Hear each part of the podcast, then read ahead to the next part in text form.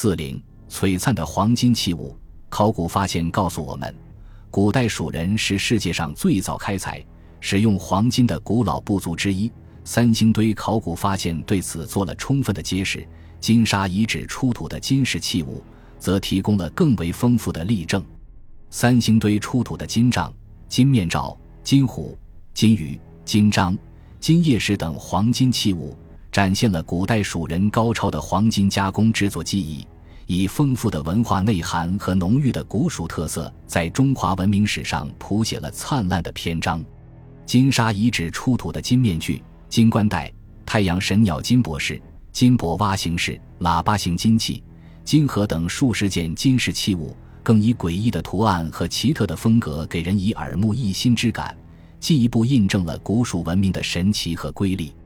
三星堆与金沙遗址出土的黄金制品，既充分反映了文化内涵上的一致性，同时又显示出一些异彩纷呈的不同特点。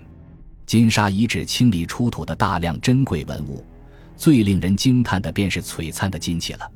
其中有一件小型金面具，与三星堆出土的同类器物非常相似。金冠带上的纹饰图案，则使我们油然联想到三星堆出土的金杖图案，两者既相似又有各自不同特色。太阳神鸟金博士则是从未有过的发现，是金沙遗址出土的最具神奇色彩的典型器物。金沙遗址出土的小型金面具。高三点七四厘米，宽四点九二厘米，厚零点一至零点四厘米，重五克。制作工艺采用质地较纯的黄金整体锤叠成型。虽然经历了数千年的淹没，仍给人以金光灿灿的华贵之感。这件金面具在锤叠成型时可能垫有模具，具有五官分明、形态生动的特点。考古工作者推测。金沙遗址出土的这件金面具，可能是青铜人头像上的面部装饰。清理出土时，这件金面具并未覆盖在青铜人头像上，或已经从所装饰的青铜人头像上脱落下来，嘴部也残断为上下两部分。遗憾的是，未发现与之相配的青铜人头像。金沙遗址出土的仅有一件小型青铜立人像，从面部形态和造型风格来看。金面具与之非常相似，尺寸大小也相近，由此推测，金面具装饰的会不会就是青铜立人像或者与之类似的青铜造像呢？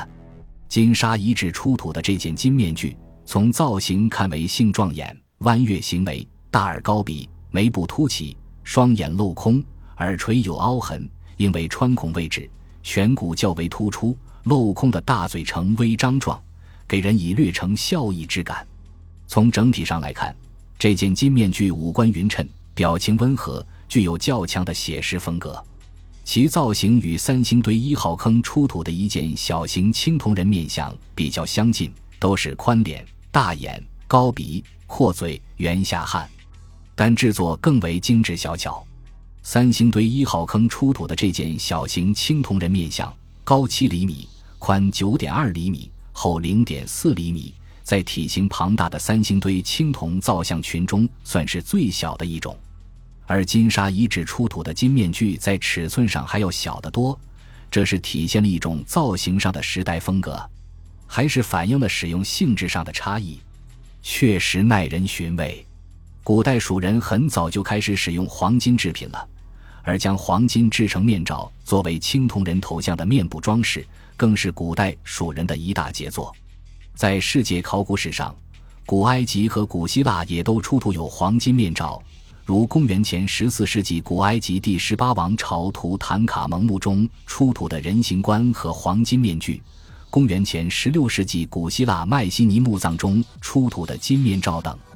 古希腊和古埃及出土的这些黄金面罩，大都置于死者和木乃伊面部，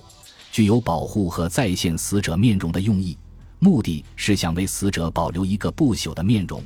以便死者的灵魂游荡在外时也能找到自己的归宿。迈锡尼墓葬与图坦卡蒙陵墓中给死者或木乃伊戴黄金面罩的习俗，也是西方古代丧葬习俗与等级观念的体现。三星堆出土的黄金面罩主要粘贴于青铜头像的面部，并非施于死者脸上，在形态造型、装饰手法。用途、含义等方面都独具特色。与古希腊、古埃及金面具相比，有许多不同之处。因为三星堆青铜头像是古蜀王国大型祭祀活动中巫师或部落首领的象征，所以黄金面罩在古代蜀人的观念中与丧葬死亡似乎没有什么联系。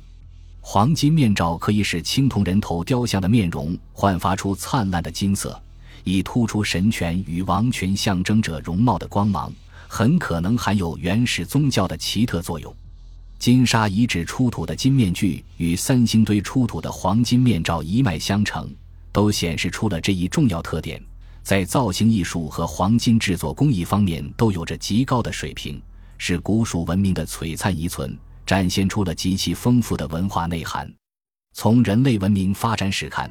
世界上形式丰富多样的面具全都产生在古代文明最发达的国家和地区，如古埃及、古希腊、古罗马。古代的中国和印度，以及古代美洲文化最发达的中美洲，考古发现也告诉我们，古代先民使用面具其实是一种较为广泛的现象。世界各地的面具都具有深厚的文化积淀，作为特殊的宗教文化的产物，并不仅是某种娱乐和表演的简单道具，更是神灵、权力、地位的象征。为我们在人类学、民俗学、宗教学、文化学、历史学等研究领域提供了丰富的信息。三星堆和金沙遗址出土的黄金面具，便向我们透露了深刻的内涵和丰富的信息。面具双眼镂空，嘴部微张，包贴在青铜人头像上，似有让偶像观看祭祀场景并与司祭者密语交谈的含义。其显示出的异常华贵的气势。给人以神奇和赏心悦目之感，具有增强祭祀场面庄严气氛的作用。周礼下官司马方相氏中有方相氏掌蒙熊皮黄金四目的技术，著书说这是一种七头的状态。而在甲骨文和钟鼎文中就有不少七的象形字，都是人戴面具的特征。这说明古代使用面具，包括黄金制作的面具进行祭祀活动。可能是一种相当久远的习俗，